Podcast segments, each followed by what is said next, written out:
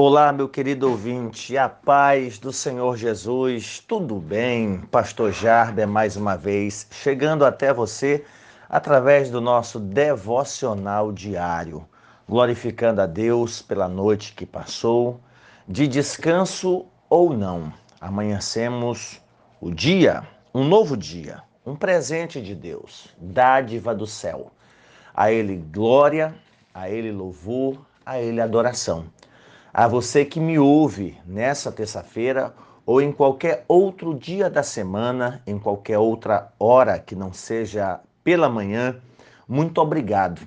Estamos meditando diariamente sobre o Credo Apostólico ou Credo dos Apóstolos, um resumo da fé cristã, substanciado aqui em três artigos, artigos trinitários relacionados à Trindade ao Deus Pai, a Jesus Cristo e ao Espírito Santo, bem como suas virtudes, seus atributos e suas obras.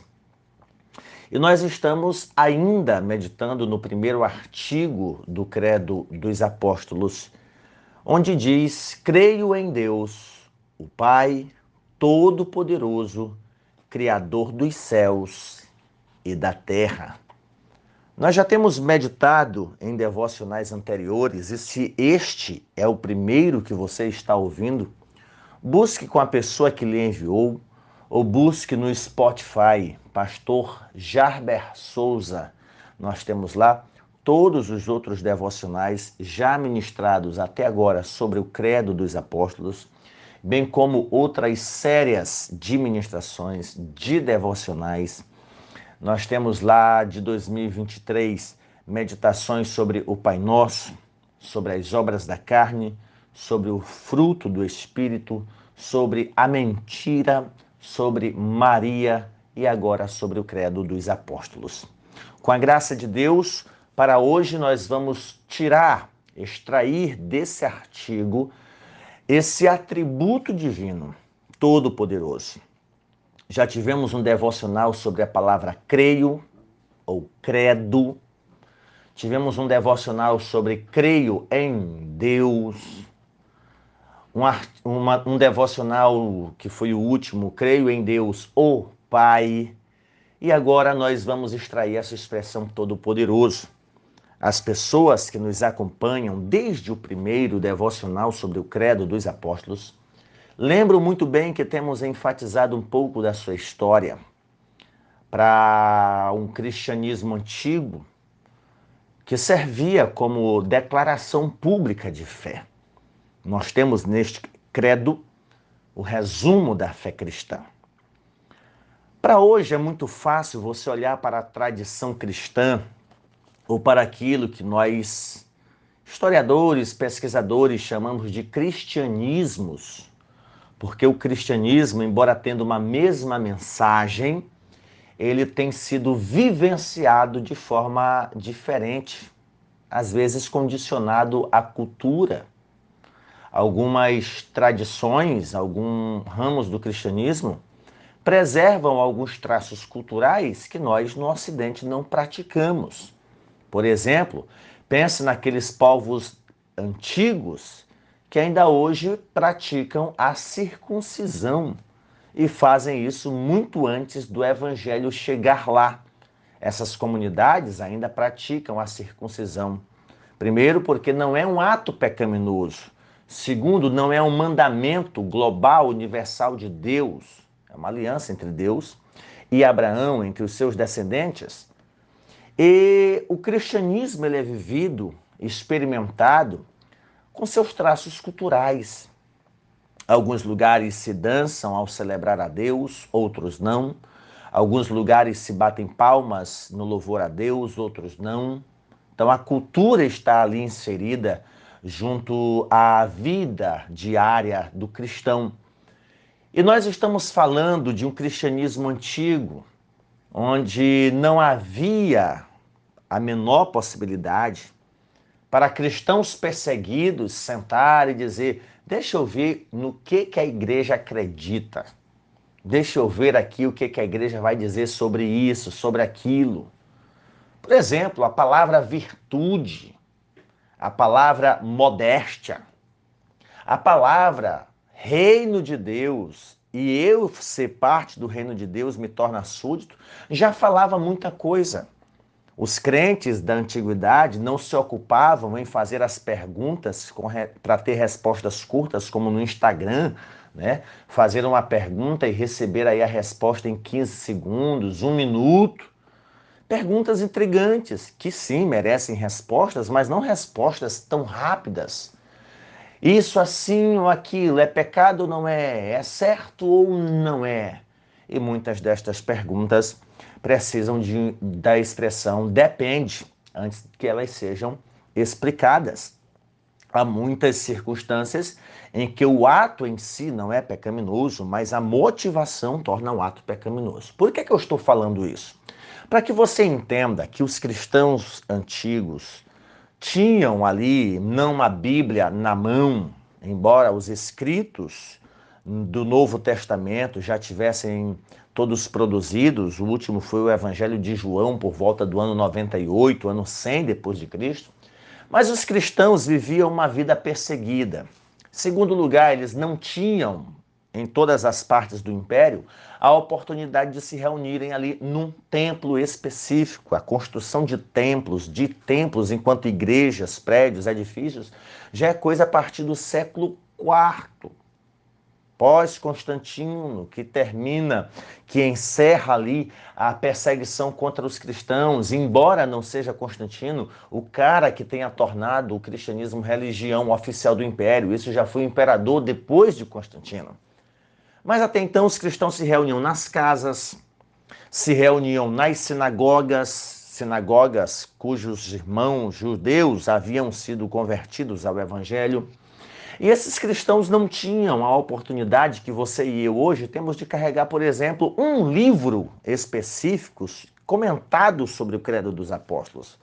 Não tinham a oportunidade de ter nas suas mãos um livro de teologia sistemática contando ali verdades a respeito de dez doutrinas bíblicas.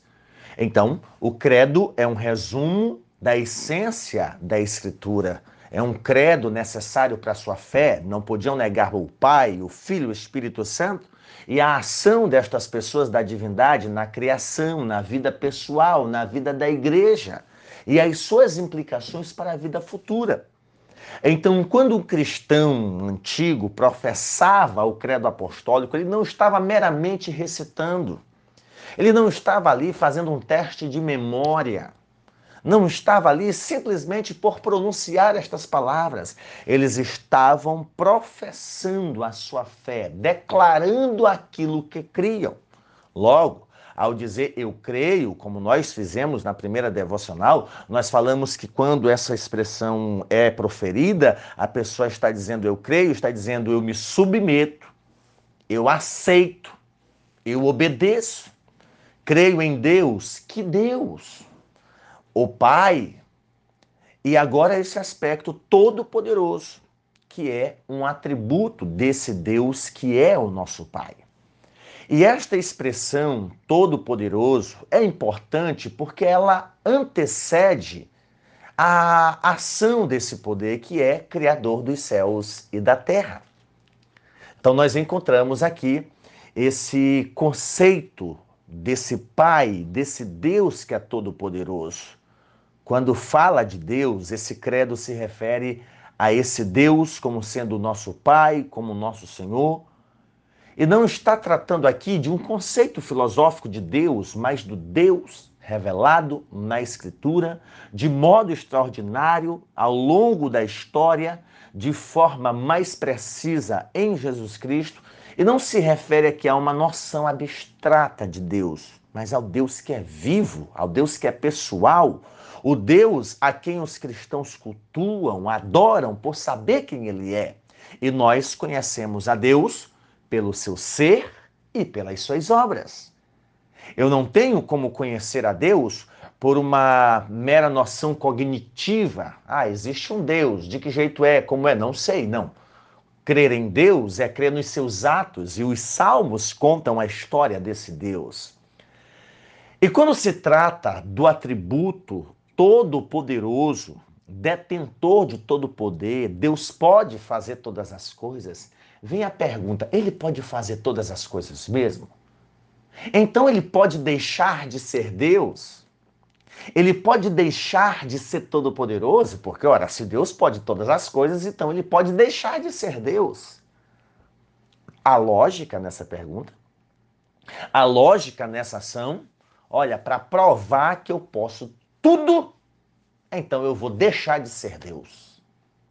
Para provar que eu posso tudo. Ok? Deixando de ser Deus, ele deixa de ser o quê? Todo-poderoso. A pergunta é: deixando de ser todo-poderoso, ele teria a possibilidade de voltar a ser o Deus? Então existem essas perguntas, né? E essa expressão todo-poderoso traz dificuldades para algumas pessoas. Traz dificuldades. E é importante notar que uma afirmação dessas traz em si uma declaração de fé. Não a declaração de um fato, como nós falamos no último devocional. É uma declaração de fé e não uma declaração de fato. Essa palavra todo-poderoso, ela é problemática para algumas pessoas, exatamente por causa dessas perguntas. Isso significa que Deus pode fazer qualquer coisa, como, por exemplo, construir um triângulo. Todo mundo sabe que um triângulo é um elemento ali geométrico, eu acho que é essa expressão, em três lados iguais, com três pontas. Então Deus pode fazer, Deus pode construir um triângulo de quatro lados. Será que Deus pode mudar a sua própria natureza, como, por exemplo, deixar de ser Deus? rejeitar aqueles que se aproximam dele com fé e arrependimento? Então existem perguntas assim. Existem perguntas assim. Ah, Deus pode fazer o notebook que está na minha frente é, se tornar numa máquina datilográfica. Se ele fizer isso, eu acredito que ele de fato tem todo o poder. Meu querido ouvinte, embora possa ser divertido explorar as sutilezas lógicas né, desses conceitos, elas não têm muita importância para essa palavra do credo. Então vejamos aqui alguns argumentos que se apresentam, e esses argumentos são apresentados por Alistair McGrath no livro Creio, um estudo sobre as verdades essenciais da fé cristã no credo apostólico. Primeiro, ele aponta que nós devemos lembrar que todo o poder e toda autoridade deste mundo derivam de Deus soberanos governos, líderes cristãos, as autoridades de todas essas pessoas têm origem em Deus, conforme Romanos 13. E todas essas pessoas que exercem autoridade, elas são responsáveis perante Deus pela forma como exercem. Vamos pensar na política, que é a forma mais clara, mais evidente, em que o homem pare... age como se não houvesse Deus, né? O ímpio lá do Salmo 73 faz uso do poder para agir como se fosse Deus. Essas pessoas vão se apresentar diante de Deus para prestar contas da forma como exercem o poder, a autoridade conferido por Deus. Se você é, por exemplo, um líder cristão, um líder na sua comunidade de fé, ou pensa vir é, a ser um, pense seriamente sobre isso. Você que é dirigente, pastor, você que é sacerdote de alguma denominação, você que exerce a liderança, você vai prestar contas diante de Deus, porque Deus é a fonte de poder.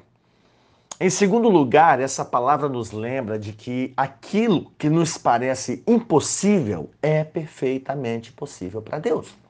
Basta nós lembrarmos da fala do anjo Gabriel para Maria, né, quando manifestou a, a ela os planos de Deus, e quando Maria manifesta perplexidade ao saber que daria à luz o Salvador da humanidade, o anjo diz para Deus: nada é impossível.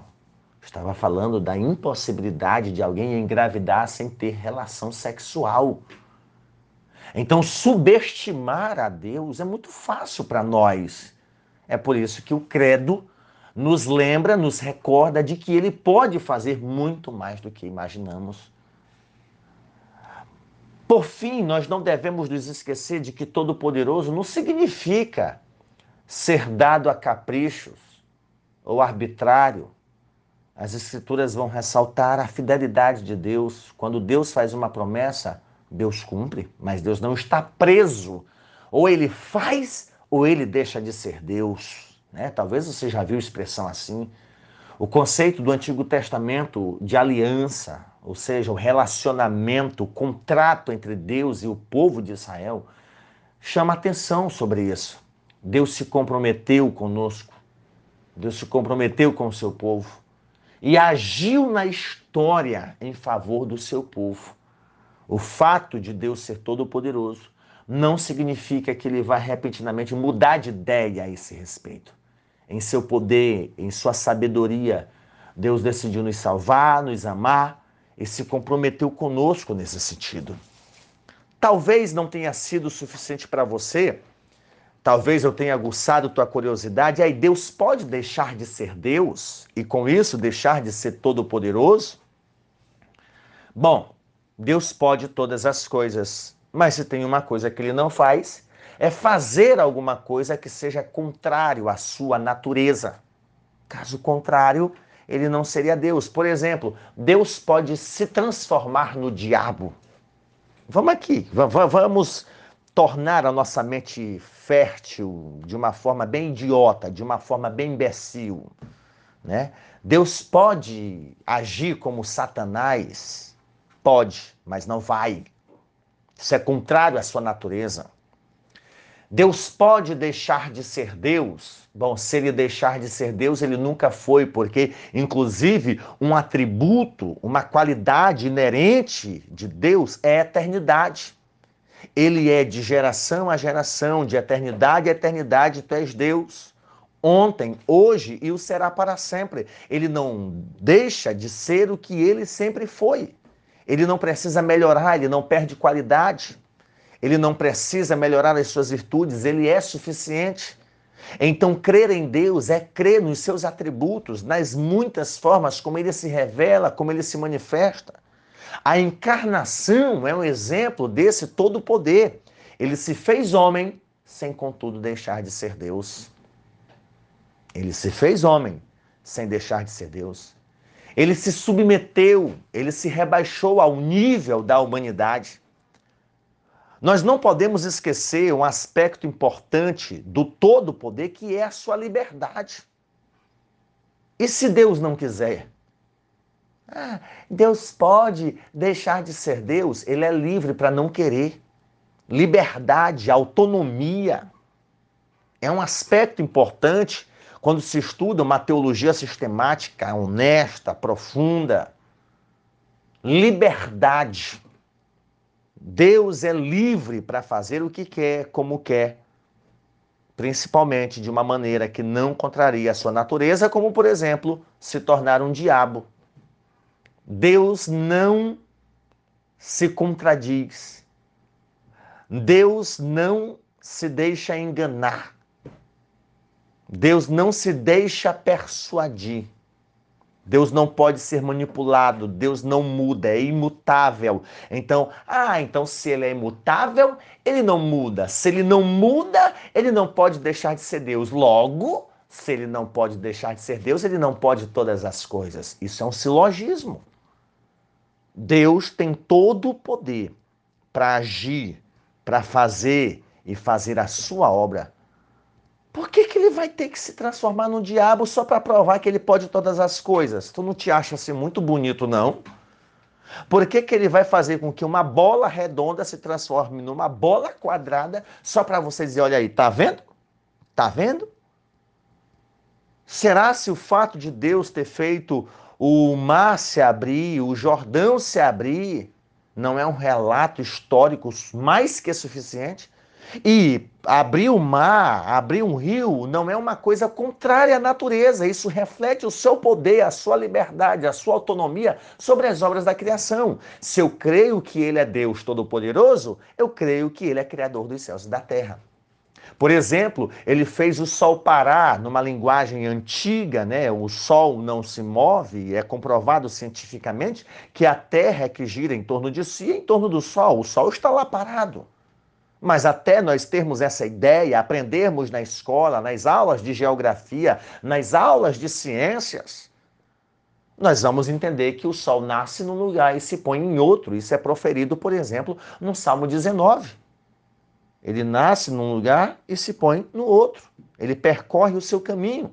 Qualquer pessoa, até que tenha um entendimento científico básico, vai entender que o sol se movimenta e há um texto no livro de Josué de que Deus fez o sol parar. Deus prolongou um dia. Isso é contrário à natureza de Deus? Não. Deus é criador do sol, então ele faz o que ele bem entende com o sol. Então, todo o poder de Deus não lhe permite, e essa expressão lhe permitir é inadequada para um Deus que é livre. Essa expressão, esse atributo, todo poder, não faz com que Deus venha agir contrário à sua natureza.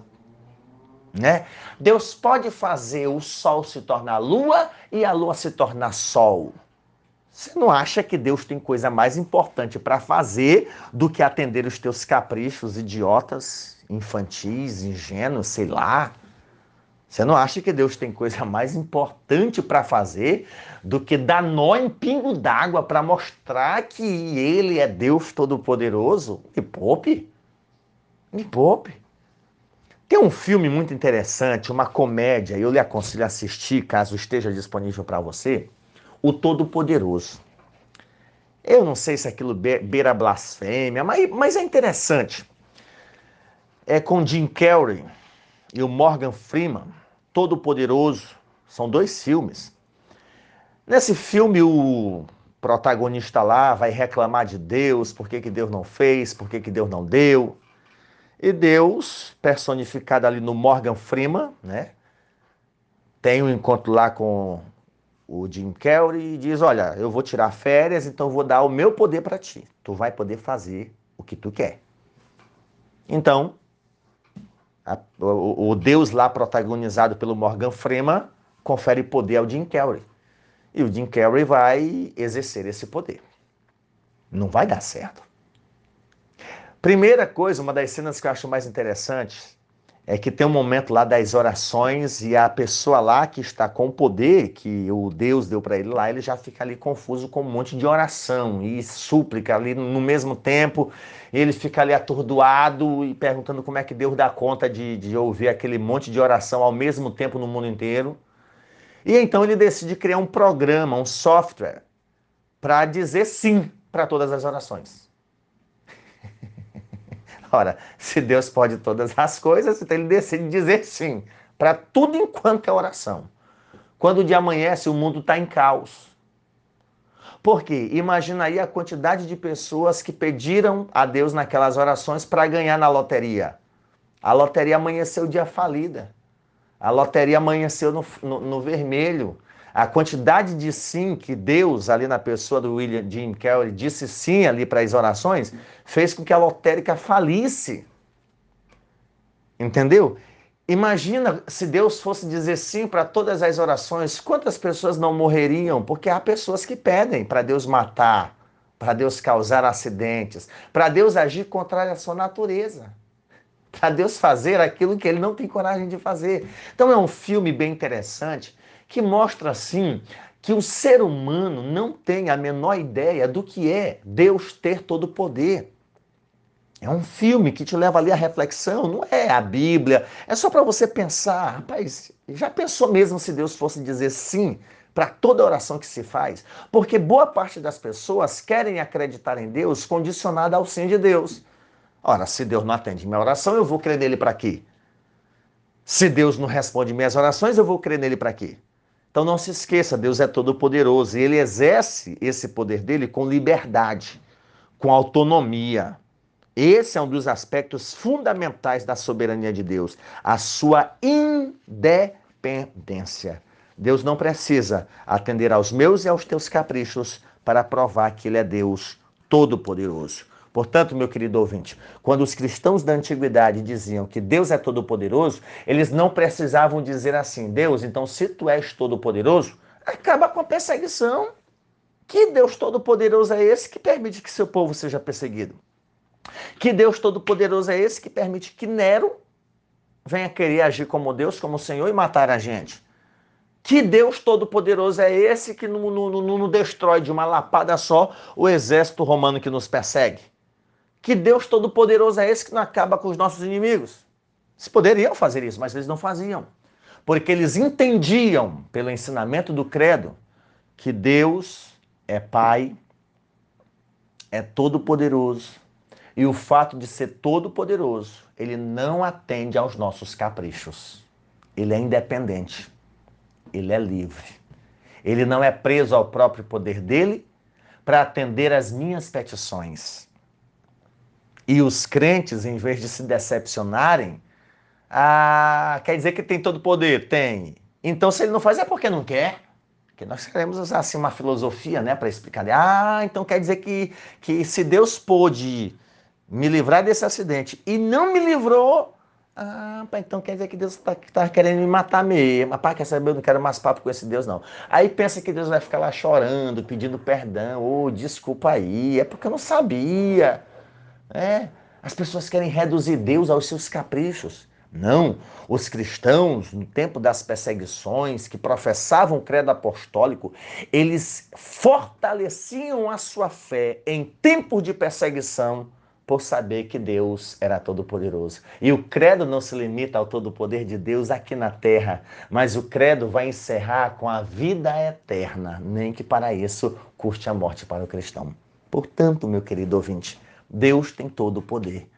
Você pode optar em se submeter ao senhorio de Cristo, condicionado à liberdade dele, à independência dele, ou continuar aí lutando como uma bola entre quatro paredes, indo para lá e para cá, se rebatendo sem parar em lugar algum, tentando aí esperar que Deus prove que ele é poderoso, que ele não permita teu gás acabar, né? Deus, se tu tem todo o poder, não deixa meu gás acabar. Oh, Deus, se tu tem todo o poder, por que, que o Senhor não multiplica meu salário?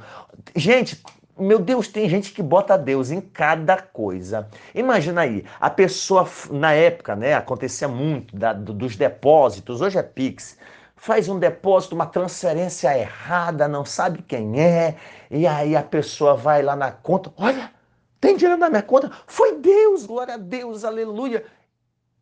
E tem uma pessoa sofrendo porque fez uma transferência errada e não conseguiu o estorno. Eu tenho um amigo que trabalha na área gerencial de um banco. Ele disse, pastor, isso acontece sempre. Pessoas que quase todo dia fazem transferência errada, fazem PIX errado. E o banco não pode fazer o estorno sem o consentimento da pessoa que recebeu aquilo, a não ser por uma ordem judicial e tal. Já teve pessoas que fez, fizeram lá um PIX de 20 mil reais, errado, foi ao banco, o banco, olha, a gente não pode fazer esse estorno, o Pix foi feito por você, então o que a gente pode fazer é entrar em contato com a pessoa que recebeu o Pix para que ela possa fazer de volta para você. O banco faz a ligação e a pessoa chegou a devolver. Mas a pessoa lá do outro lado poderia ignorar a ligação, como por exemplo eu hoje rejeito qualquer ligação de fora do estado né? Qualquer ligação, porque está em silêncio ou, é tramóia. Eu entendo que se a pessoa quer falar comigo hoje, ela vai mandar um WhatsApp, enfim, se for muito necessário. Mas a pessoa poderia estar lá do outro lado, dando um culto ação de graças. Rapaz, 20 mil reais na minha conta, tira 2 mil reais aqui de dízimo. Oh, Deus é bom, Deus é pai. Eu estava precisando mesmo e Deus mandou 20 mil reais. Aí tem alguém lá do outro lado, pedindo para o mesmo Deus, oh meu Deus, me ajuda a ter meu dinheiro de volta que eu transferi errado.